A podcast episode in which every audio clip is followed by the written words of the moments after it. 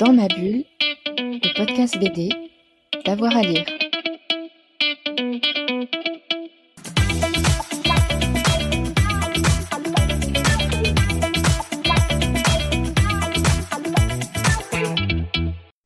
Bonjour à tous et à toutes, bienvenue dans ce nouvel épisode de Dans ma bulle, votre podcast 100% BD avec avoir à lire. Ce matin, bienvenue dans les années collège avec une bande de copains aussi sympa qu'engagés pour le climat, contre les discriminations et contre plein de choses.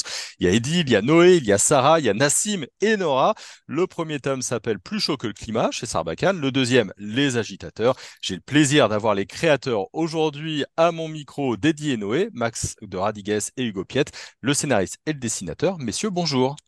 Bonjour. Alors, une série sur euh, des collégiens engagés aujourd'hui. Comment est née un petit peu l'idée? Puis qu'est-ce que vous aviez euh, envie de faire pour euh, ces deux albums, Eddie et Noé? Alors, donc, du coup, en fait, euh, moi, j'ai commencé à travailler sur ce bouquin. Je pense euh, à la suite de toutes les manifestations qu'il y a eu pour le climat. On a vu beaucoup de jeunes euh, s'engager dans les rues, partir le vendredi, euh, faire des grèves et euh, voilà, s'engager pour le climat. Et c'était un peu euh, quelque chose de rafraîchissant et de nouveau qui faisait du bien de, de voir. Voilà, on sait que la génération euh, plus âgée que nous euh, est pas très motivée, ne fait pas grand-chose, reste sur un peu sur ses petits conforts. Euh, nous, on essaye, mais on est un peu, euh, voilà, on, on trie nos déchets et puis voilà. Et on sent vraiment que dans la jeunesse, il y a quelque chose qui se passe et qui se bouge, qu'ils ont vraiment envie que les choses changent et que de toute façon, ils n'ont pas trop le choix. Et donc, euh, voilà, je trouvais ça assez inspirant. Et en plus de ça, euh, moi, mes enfants sont à l'école. Ils sont plus petits qu'Eddie et parce que j'ai des enfants qui ont 4 ans et 8 ans aujourd'hui. Mais ils sont dans une école communale et euh, c'est comme dans beaucoup d'écoles, je pense, c'est vraiment sous-financé. Donc, l'école, elle tombe un peu en ruine. Et donc, il y a beaucoup de choses sur le, voilà, l'état général de l'école qui sont inspirées euh, vraiment directement de l'école de mes enfants. Et, euh, et voilà, donc ça m'a donné envie de, de créer ce, ce, duo de, de, jeunes qui ont, sont assez investis et qui se rendent compte qu'en fait, parfois, euh, c'est peut-être plus efficace de s'attaquer à des problèmes euh, proches d'eux que d'essayer de résoudre toute la planète entière. Hugo, alors est- est-ce que vous triez vos déchets? Non, c'est pas pas la question, c'est comment est-ce qu'on décide des, des jeunes aujourd'hui? On, se planque devant les collèges, comment est-ce qu'on incarne un petit peu la jeunesse? Euh, bah, non, je j'espionne pas les jeunes euh, comme euh, comme un peu euh, pervers. hein. Ouais, non, voilà. Mais euh, non, mais j'ai un fils qui a qui a 12 ans là. euh, et, il a des potes qui sont plus âgés aussi, donc euh, et à l'école où où il allait, un agneau, il des plus grands, donc euh, déjà je les vois. Et puis euh, dans le quartier où on est, où on habite, on a voilà, il y a beaucoup de familles avec des des, des ados de tous les âges. donc déjà ça c'est une bonne inspiration. Puis voilà, je me suis inspiré aussi de, de séries. Sur Netflix ou euh, des films que j'ai vus. euh, Je m'inspire de tout, euh, tout ce que je vois dans la rue quand je vais faire des courses, etc. euh.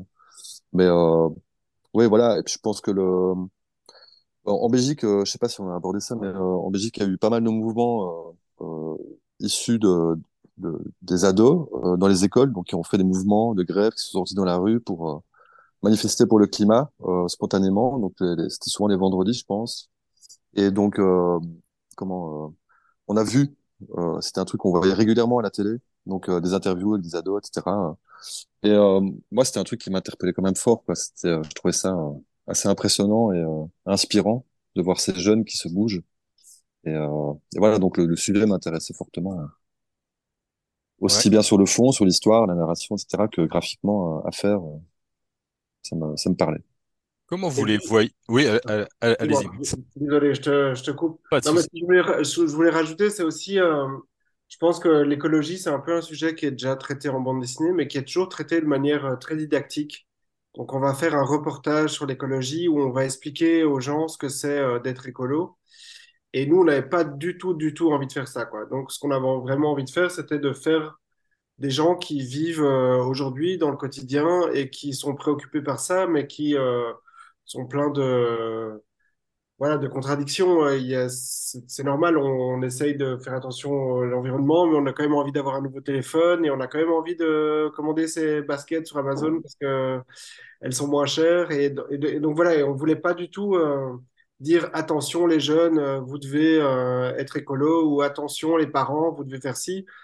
On voulait juste montrer une situation et essayer de jeter des, des gens là-dedans et voir comment ils se débrouillent Et euh, voilà, donc on voulait pas faire un peu une leçon de morale, on voulait vraiment suivre le vécu et le quotidien de, de jeunes.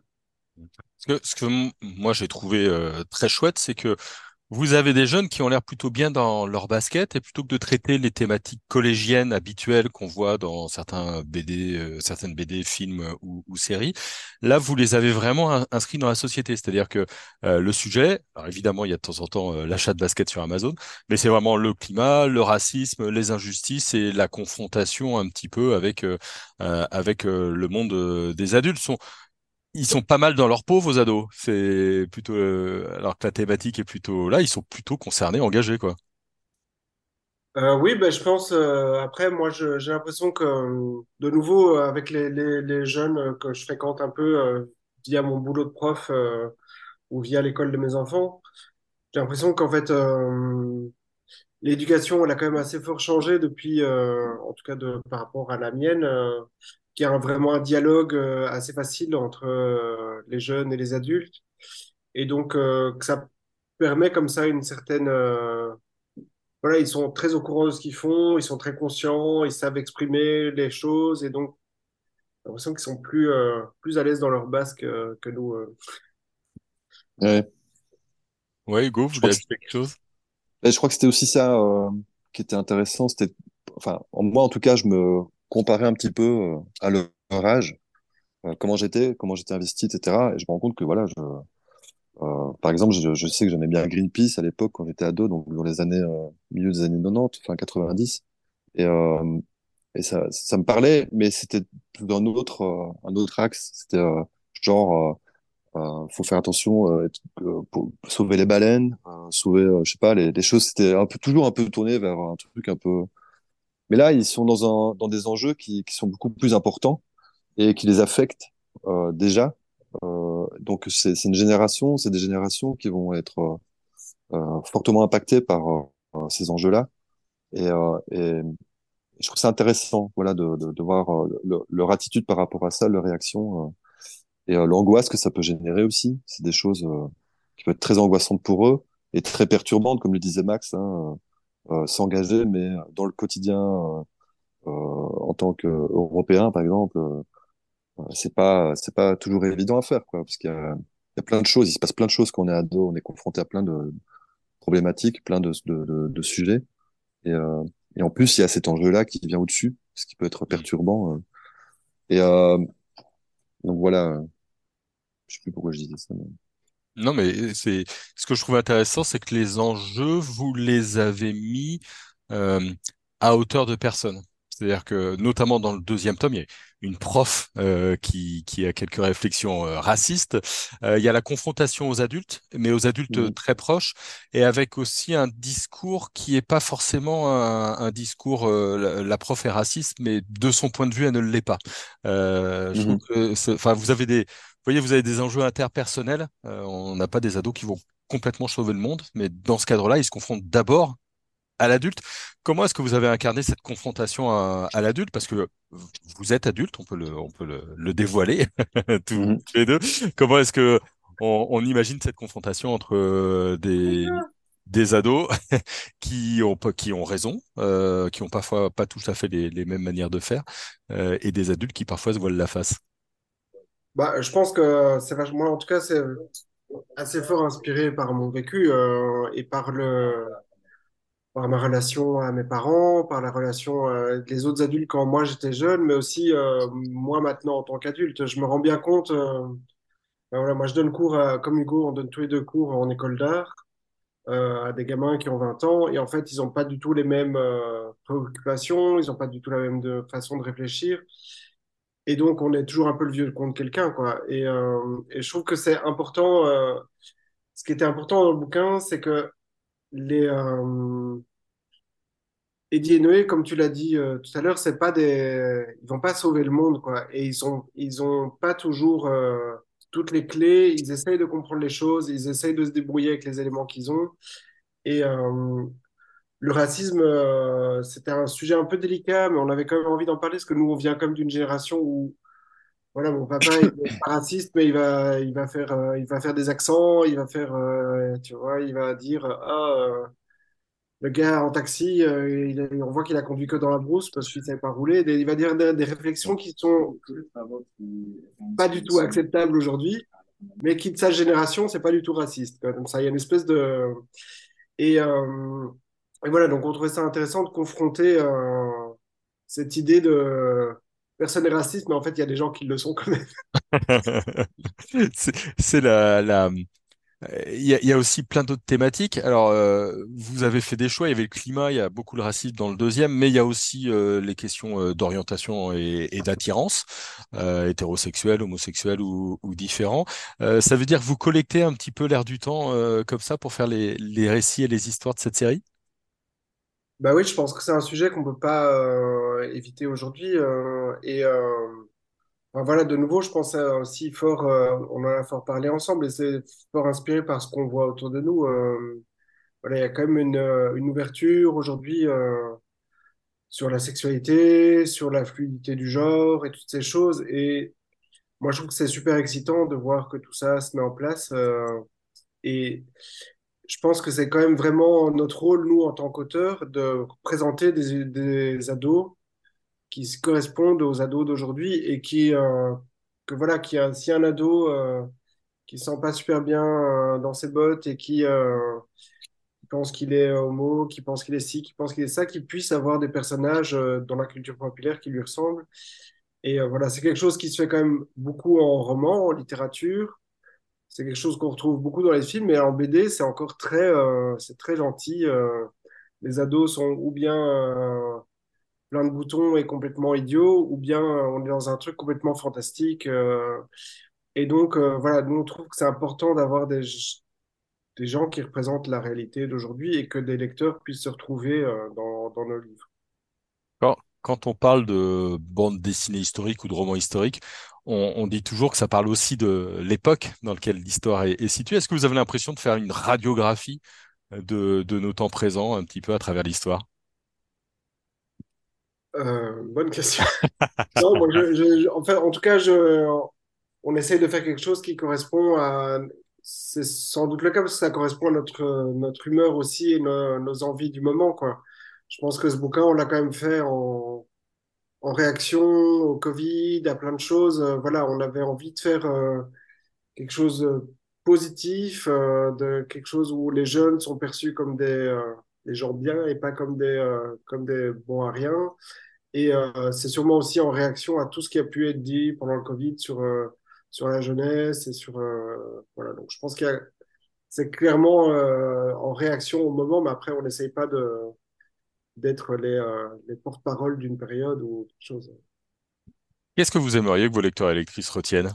Parce qu'ils sont, ils sont jeunes et moins jeunes. Une fois la dernière page tournée, qu'est-ce que vous aimeriez qu'ils en gardent? Hugo, Euh, peut- Hugo ou Max?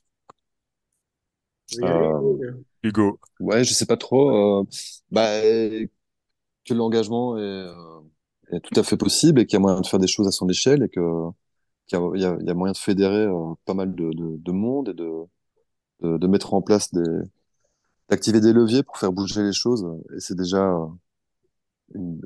Et aussi que des adultes, je pense qu'on n'a pas, on a parlé des adultes, mais euh, eux aussi sont, on a essayé de les ancrer dans notre époque.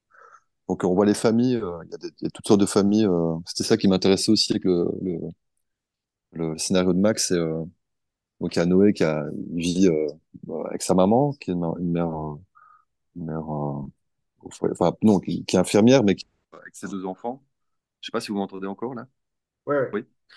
Euh, et euh, il y a, il y a la famille de Eddie aussi, euh, avec le papa qui est, qui est un peu euh, loufoque. On, on a essayé d'en créer vraiment un maximum euh, dans notre époque. Le... Donc les, les parents, c'est aussi, voilà, il y a moyen, parce qu'à la fin du tome 2, ils viennent, euh, ils viennent aider pour, pour réparer un peu les choses, ce que le système n'a pas pris en, main. C'est ça aussi le message, je crois, c'est euh, si euh, l'État ou euh, la société ne prend pas les choses en main, il y a moyen de, faire bouger les choses. Je pense que c'est ça un peu l'idée. Mais Max, c'est peut-être une autre. Oui, moi je, suis tout à fait d'accord avec toi. Après, moi je pense que le, le message principal, en fait, c'est que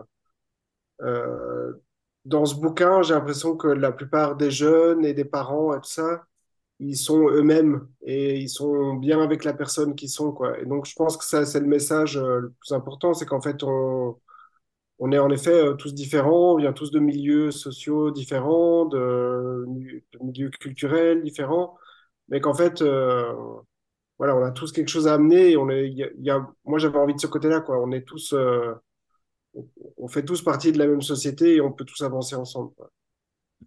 Les deux premiers tomes sont parus euh, un peu coup sur coup en, janvier et en juin de, cette année.